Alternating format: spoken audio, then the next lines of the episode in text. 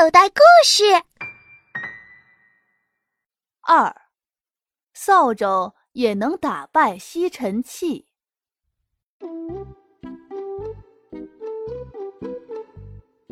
放学后，同学们都走了，留下我和李莹莹做值日。当然，本来应该是四眼和李莹莹的，但现在却由我来代替四眼儿。谁让我少点点儿了？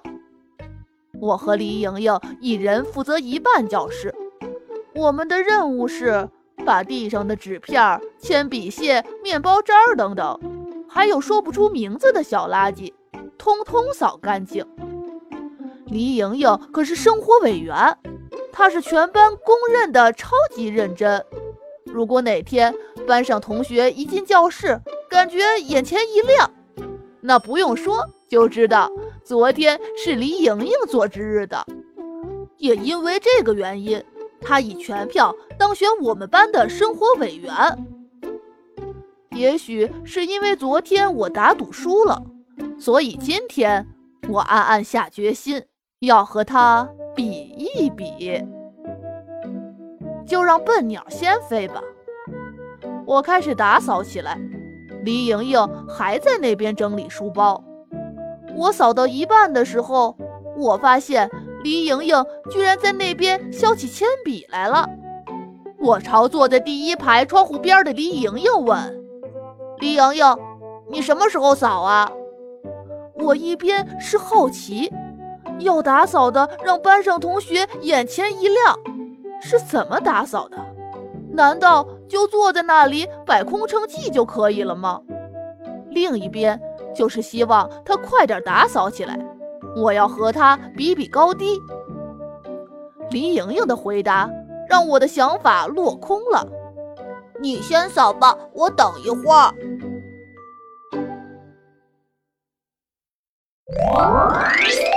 等我把另一半也扫完了之后，我站在讲台上。往下看了看，看来今天的好望角很硬啊！这边的第一排竟然忘记打扫了。我立刻从讲台上跳下来，开始补救。在我第三次站在讲台上的时候，我火眼金睛，也没看见这片地上还有什么垃圾，而李莹莹竟然在那边写起作业来了。看来今天也没办法和他比高低了。我背上书包和李莹莹告别，走到大门口的时候，我看见了李莹莹的爷爷，他正推着一辆自行车朝学校走来，应该是来接李莹莹的。他要是发现李莹莹连值日都还没有做好，他会不会像我的妈妈那样？热气腾腾的，有点奇怪。他的自行车后面怎么还带了一个大纸箱？那个大纸箱有什么用？我决定跟着李莹莹的爷爷看个究竟。就这样，我躲在教室外面的那棵树后面，看见李莹莹老远就在和爷爷挥手了。直到李莹莹的爷爷走进了二二班的教室。要是我没听错的话，我听见教室里传出了机器的声音，滋滋机。突然，我看见窗户上冒出一个大鼻子。天哪，是吸尘器！原来李莹莹的爷爷那个纸箱里。装的居然是吸尘器！李莹莹用吸尘器打扫卫生，我闪电般的速度叫来了家离学校最近的叶小树。叶小树就是橡皮擦，这个名字听上去是不是很奇怪啊？居然把一个漂亮的女孩子叫橡皮擦！因为她一个星期就能用掉一大块橡皮，而我们一个学期最多才用三四块橡皮，而且其中的一个可能还是丢掉的，你看他写作业的时候，有一半的时间都是在用橡皮。他稍微错一点点儿，就要用橡皮擦一擦。所以他的作业本总是班里最干净的。他还有一个最大的特点，就是喜欢打抱不平。他要是看见李莹莹用吸尘器打扫卫生，一定会大呼小叫的。果然就是这样。橡皮擦一听我说这件事情，马上就给四眼、于璇、新护士家里打电话，通知他们立刻到学校门口汇合，集合好队伍。我们五个人悄悄地向二二班的教室进军。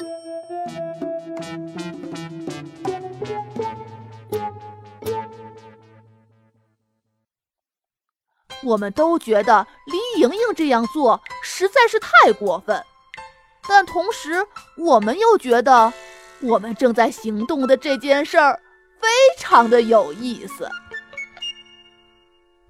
想想看，我们就这样偷偷的、悄无声息的，像一群真正的暗探，突然出现在林莹莹的面前，像电视里演的那样。只要说一声“你被捕了”，然后故事就可以完美收场。我们一个接一个的从教室门口的那棵树，分别转移到了教室前门口和后门口，看见李莹莹正在用吸尘器吸课桌上的灰。我一个手势，我们冲进教室。突然出现的我们。并没有吓着李莹莹，她居然还朝我们笑。你们是来拿忘记的东西吗？而且她并没有停下她手里的吸尘器，这和我们想象的完全不一样。我们以为李莹莹会手忙脚乱地藏吸尘器，但没想到会是这样。喜欢打抱不平的橡皮擦再也忍不住了。怎么可以用吸尘器来扫地？为什么不可以？可是我们都用扫帚，你凭什么用吸尘器呀？可吸尘器比扫帚要扫得干净些。可是蒲老师说过，劳动就是用自己的双手做事情的。是啊，我难道不是用双手吗？你没看见我双手拿着吸尘器？谁也说不过谁。大家最后决定，其实是我们这边这一帮人决定，当然不包括李莹莹。明天告诉蒲老师，让蒲老师来评评理。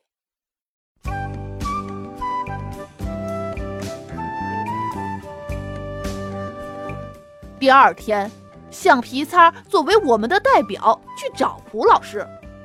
其实我们也想跟着一起去的，但橡皮擦说。老师的办公室很挤，我们这么多人一起去的话，别的老师就会心情糟糕。可是，他们为什么要心情糟糕呢？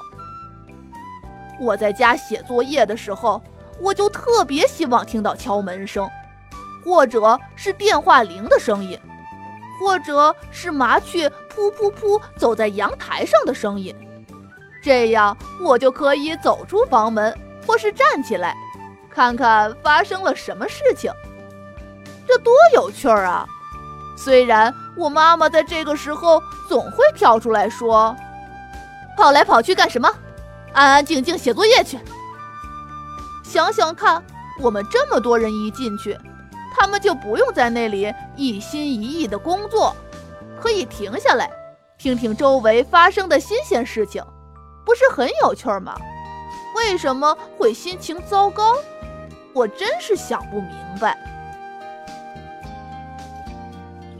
橡皮擦很快就回来了，一看他开心的表情，就知道这件事儿蒲老师管定了。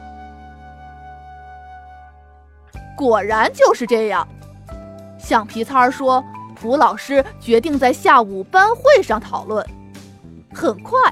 这件事情全班同学都知道了，我敢说有三分之二的同学是反对李莹莹的，因为他们从没想到，居然可以用吸尘器来打扫卫生，这简直是太不公平了。当然，还有三分之一的同学在心里暗暗佩服李莹莹，她居然想到了用吸尘器来打扫卫生，真是太聪明了。反正全班同学都在盼着这个班会。要是吸尘器打败了扫帚，那我也可以回家要求妈妈给我买个吸尘器，以后做值日就轻松多了。想是这样想，但我可不希望吸尘器打败了扫帚。这样的话，我们昨天的行动不就失败了吗？我是坚决站在扫帚这边的，绝不投降。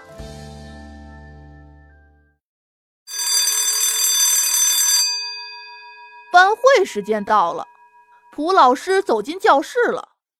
今天蒲老师会用什么办法呢？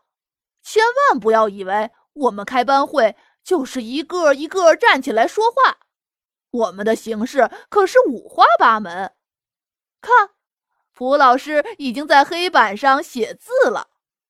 蒲老师用红色的粉笔在黑板的中间画了一道竖线，把黑板分成了两半。蒲老师在左边的上面写了吸尘器，在右边的上面写了扫帚。写完之后，蒲老师转过身来开始讲话：“李莹莹用吸尘器来打扫卫生的事情。”你们都已经知道了，那么你们的想法是什么呢？我们到底是用吸尘器还是用扫帚来打扫教室卫生呢？现在我们来一个全班表决吧。赞成用吸尘器的，请在写吸尘器的这一半上面写上理由；同样，赞成用扫帚的，也请在写扫帚的这一半上面写上理由。最后。我们来看看结果是什么，大家同意吗？还有比这更好的方法吗？蒲老师一说完，我们立刻行动起来。橡皮擦第一个走向讲台，他写的是：少数人用吸尘器，不等于多数人用扫帚。紧接着，我也上讲台去写了，我写的是：吸尘器等于偷懒儿。那边，李莹莹几乎是和我同时上去的，但我比她写得快，因为她拿起粉笔刚写了一笔，突然粉笔就掉到了地上。他弯腰捡起来再写，自然要比我慢。李莹莹写的是吸尘器比扫帚打扫得干净。接下来，教室变得特别热闹，两边都有支持者。现在都忙着上去下来，我恨不得再上去一次。但蒲老师讲了，每个同学只能有一次机会，我只好坐在座位上看他们写。他们写的可真是各有各的理。吸尘器这边写着：“有了吸尘器，卫生好轻松；运用新发明，生活就会更方便。”扫帚太落后。锻炼手臂更有劲儿。扫帚这边写着：“如果停电，就不能用吸尘器。”扫帚代表勤劳，用扫帚扫地是全身运动，全身都得到锻炼。当然，并不是每个同学都上去写了，有的同学看别的同学写的那么精彩，想不出什么新花样，也就不再上去重复了。蒲老师站在讲台的旁边，笑眯眯地看着我们。现在的比分居然是一比一，两边支持的人一样多，这太出乎我的意料了。怎么办？难道我们扫帚派会输掉？就在这个时候，坐在我前面的前面的江菲菲站了起来。对了，江菲菲就是那个小魔法。因为他特别喜欢变小魔术，他变的每个小魔术看上去都有点不可思议，简直就像用了哈利波特的魔法一样。所以我们就叫他小魔法。小魔法站起来，他准备往哪边走？他走到吸尘器那边了。看来我们真的要输了。但是他突然转了方向，在扫帚那边写起来了：“我家没有吸尘器。”好了，这就是最后的结果，十九比十八，扫帚打败了吸尘器。蒲老师没再说什么了，他笑眯眯的。我们现在都觉得小魔法真的是有魔法呀，在最关键的时候显现出来了。就在我们整理书包准备回家的时候，蒲老师宣布了一件事情：九月十七日，也就是下个星期六，我们班。要组织一次秋游，这真是太让人激动了。更多免费内容，请下载口袋故事听听，里面的好故事多的听也听不完哦。